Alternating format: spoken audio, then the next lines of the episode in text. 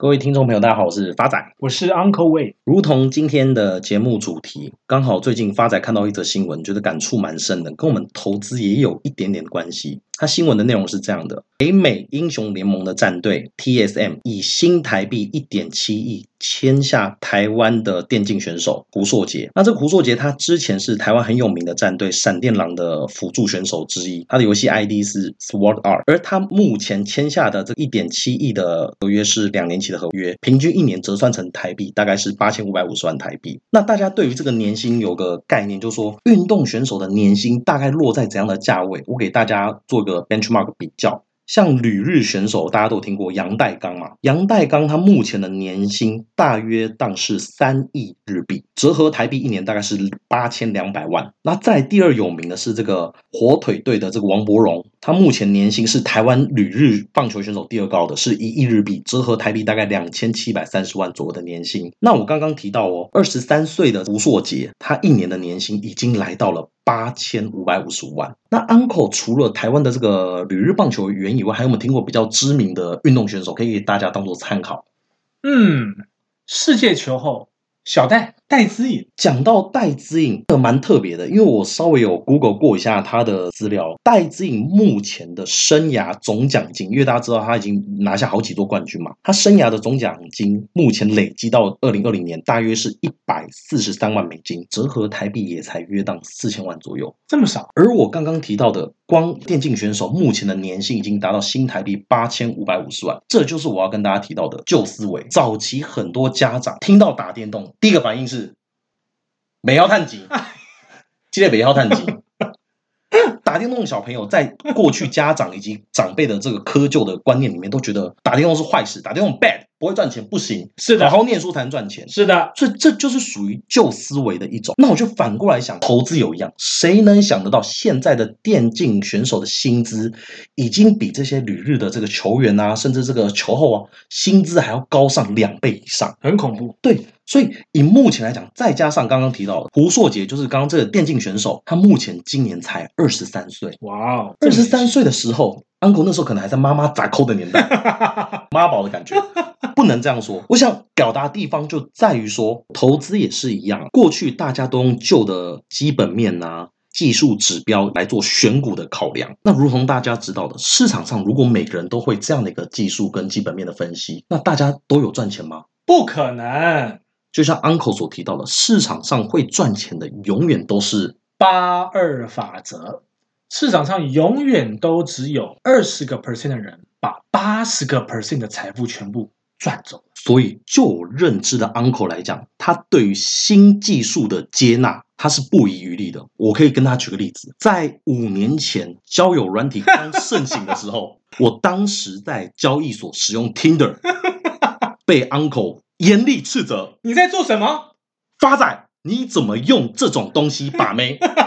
无耻、下流、没有内涵。当下我觉得非常羞愧，准备隔天再来移除软体。殊不知，我晚上六点半准时回家，跳开的第一则 Tinder 讯息：您的 uncle 已经上线。所以这个故事想跟大家举例的地方就在于说，Uncle 对于新知识的接纳，不管是新的技术、新的城市，或者是新的讲法，他总是不遗余力。是的，所以今天重点来了，Uncle 准备上菜。今晚我想来点三一零五稳茂半导体。Uncle 这次会接的太硬了，你是不是有接叶配？没有，我是要非常开心的跟各位听众朋友分享。这一家公司的股票跟未来的机会。说起这个半导体晶片啊，多数的人第一联想就是细晶圆，而全球最大的细晶圆代工厂，正是有台湾护国神山之称的。台积电，但是很多人应该也不太清楚啊。其实半导体有非常非常多的类型，其中砷化镓（英文代号 GaAs） 因为是制造高功率的积体电路原料，因而成为近年来非常火红的化合物半导体。那这个无论就是人体辨识啦、无人车啦、五 G 基地台啊等等技术都缺它不可。砷化镓传输速度是矽晶圆的五到六倍。那在这个无线通讯啦及光纤通讯上都有非常出色的表现。我们现在之所以能够透过这个 WiFi 啦或者行动数据上网，都是因为手机上的这个无线通讯模组。而这个无线通讯模组，其中最大的关键元件。就是这个生化家，那目前包含这个 iPhone 的人脸辨识系统啦，或是未来的 AR、VR 或者自驾车等等等等，都是生化家未来的舞台。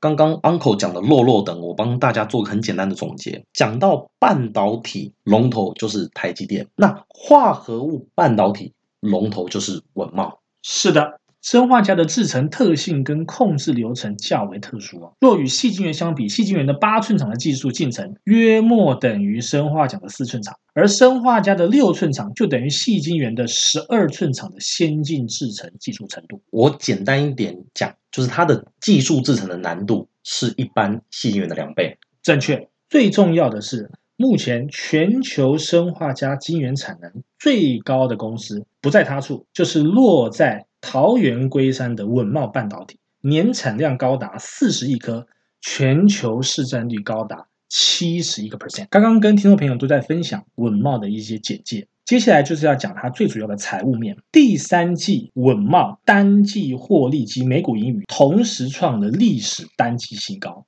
前三季 EPS 达十二点三八元。那 Uncle，我来帮听众朋友问一下，什么是 EPS？英文叫。Earnings per share 就是每一股能赚的钱。换句话说，稳懋第四季就算躺着做，今年的营收也会创历史新高。那 Uncle，那我要怎么知道稳懋目前的股价是便宜呢，还是贵呢？好的，跟各位听众朋友分享一下。这个时候，我们就只要看该公司的本益比。什么叫本益比？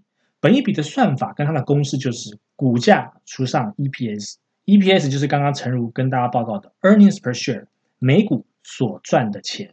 所以你去判断一家公司的本益比是否对该产业是高估或低估。打个比方，以稳懋的本益比现在是十九点九一，那以半导体的产业的本益比大概是三十出头，所以很简单的是明显低估。这个 Uncle 我已经快受不了了，你前面讲这东西我已经快睡着了，拜托今天赶快给听众朋友。今天的重点，稳懋究竟目标价会到多少？好的，我想各位听众朋友最期待一整个广播节目就是这个 part。讲了这么多，到底您推荐的股票它的目标价的推波，用波浪理论奥义版能够推到什么样的一个境界？先跟观众朋友报告一下，我也只讲一次，一次就这么一次。未来稳茂半导体三一零五一。定会到的目标价是四百三十六块。今天 Uncle Wave 就以稳茂为例，来为各位听众朋友拆解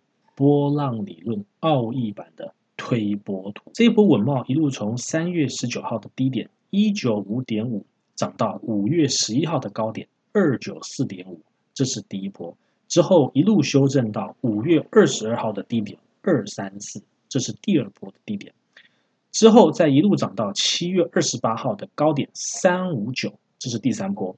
之后再修正到八月二十号的低点二五五，这是第四波。而第五波会从八月二十号的低点二五五一路涨到 Uncle Wave 刚刚试算的价格四三六，这也刚好符合波浪理论奥义版的邪恶第五波。那通常只要是邪恶第五波，之前有跟各位听众分享。往往涨幅都会涨到无法无天。那这一次就是要带领听众朋友去赚稳茂最肥美的邪恶第五波。这个四百三十六块，我跟大家分享一下，因为目前稳茂的这个分析师啊，目前这一季总共有二十三位分析师，包含台湾的分析师跟国外券商的分析师，站在稳茂买进跟持有的分析师总共二十位，而仅仅。只有三位分析师站在卖出的立场，等于说将近八成五的分析师是建议持有文茂的。是的，也给听众朋友当做一个